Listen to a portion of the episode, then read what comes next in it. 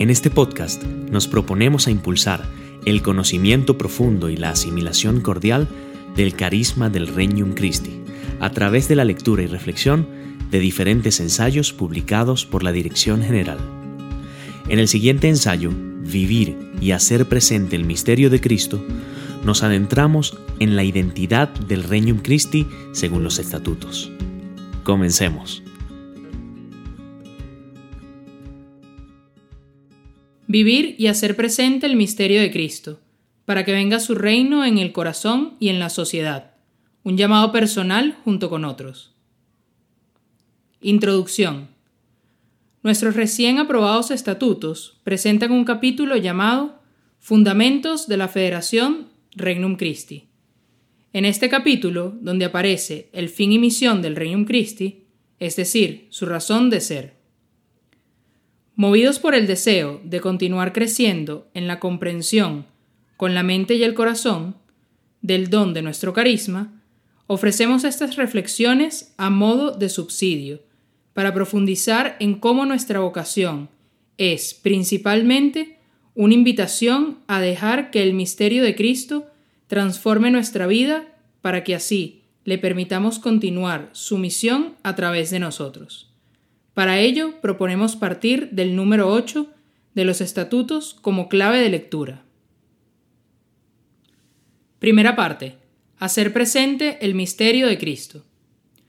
En cumplimiento de nuestra misión, buscamos hacer presente el misterio de Cristo, que sale al encuentro de las personas, les revela el amor de su corazón, las reúne y forma como apóstoles líderes cristianos, las envía y acompaña para que colaboren en la evangelización de los hombres y de la sociedad.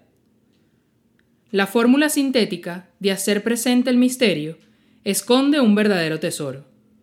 Descubrir y desentrañar la realidad humana divina, de Cristo a la que se refiere.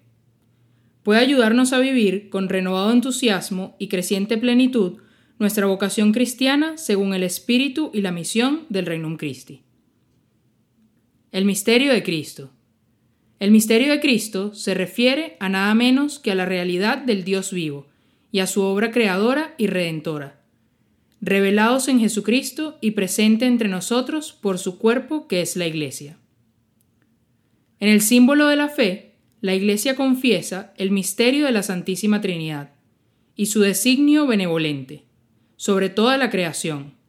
El Padre realiza el misterio de su voluntad dando al Hijo amado y al Espíritu Santo para la salvación del mundo, y para dar gloria de su nombre. Tal es este misterio de Cristo, revelado y realizado en la historia según un plan, una disposición sabiamente ordenada que San Pablo llama la economía del misterio, y que la tradición patrística llamará la economía del Verbo encarnado, o la economía de la salvación. En primer lugar, conviene detenerse en la palabra misterio, porque no siempre entendemos lo que realmente significa. En uso coloquial se usa la palabra misterio para referirse a algo que no se comprende, por ejemplo, un acertijo o un acontecimiento sin aparente explicación. Otras veces puede usarse como sinónimo de secreto, algo que es conocido solo por algunos pocos, que además lo guardan celosamente para sí mismos. Para San Pablo, en cambio, el misterio es lo contrario de un secreto. Es justamente lo que nos fue revelado y por tanto ahora es conocido. Ciertamente, el misterio no pudo ser conocido en plenitud por la simple razón humana, a través de la observación y el razonamiento lógico. Tenía que ser revelado por Dios y acogido en la fe. Es verdad que supera infinitamente nuestra capacidad de comprensión, pero no es algo irracional o totalmente inaccesible a la inteligencia humana. Otro aspecto del concepto bíblico del misterio es que se refiere a una realidad viva y no a una idea abstracta, a una persona y no a una doctrina o una ley. Por eso, no basta creer en el misterio considerándolo verdadero. Estamos invitados a vivirlo, entrando en relación con él y dando nuestro asentimiento libre para que nos vaya transformando paulatinamente. El modo por excelencia de entrar en el misterio es la liturgia. Es significativo que la segunda parte del catecismo, dedicado precisamente a la liturgia, se titule La celebración del misterio cristiano. Lo que la Iglesia anuncia y celebra en su liturgia es el misterio de Cristo a fin de que los fieles vivan de él y den testimonio del mismo en el mundo. De hecho, la liturgia cristiana no solo recuerda los acontecimientos que nos salvaron, sino que los actualiza, los hace presentes. El misterio pascual de Cristo se celebra, no se repite. Son las celebraciones las que se repiten. En cada una de ellas tiene lugar la efusión del Espíritu Santo, que actualiza el único misterio. El apostolado, en cuanto que busca hacer presente el misterio de Cristo, es una prolongación de la liturgia y participa de su nobleza como la acción de culto más alta que puede hacer el hombre. Así San Pablo usa a veces un lenguaje litúrgico para hablar de su apostolado. El misterio de Cristo y los misterios particulares de la vida de Cristo. San Pablo habla del misterio de Cristo, para referirse a toda obra salvífica de Dios realizada en Jesucristo.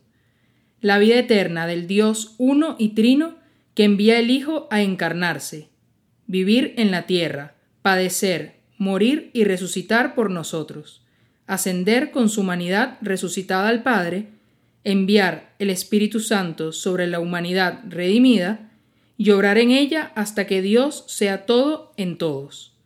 Todo esto es el misterio de Cristo en singular. Por otro lado, la tradición de la Iglesia, y con ella el catecismo, habla de los misterios de la vida de Cristo, en plural, refiriéndose a los diversos momentos de la vida terrena de Jesús de Nazaret, encarnación, vida oculta, el bautismo, las bodas de Caná, la vida pública, la transfiguración, la pasión, la muerte y resurrección. O también a diversos aspectos que han caracterizado su vida terrena en su conjunto. Jesús que ora, Jesús que enseña, Jesús que sana, etc. El Catecismo de la Iglesia Católica explica en los números 512 a 518 que toda la vida de Jesús es misterio, pues en todo lo que vivió sobre la tierra, en su obrar humano cotidiano, revelaba al Padre, redimía al hombre y obraba la recapitulación de todo lo creado en él. Por tanto, todo evento o todo rasgo de la vida histórica de Jesús, considerado en sí mismo, es un misterio que contiene en sí y hace accesible al creyente todo el misterio. Desde los pañales de su natividad hasta el vinagre de su pasión y el sudario de su resurrección, todo en la vida de Jesús es signo de su misterio.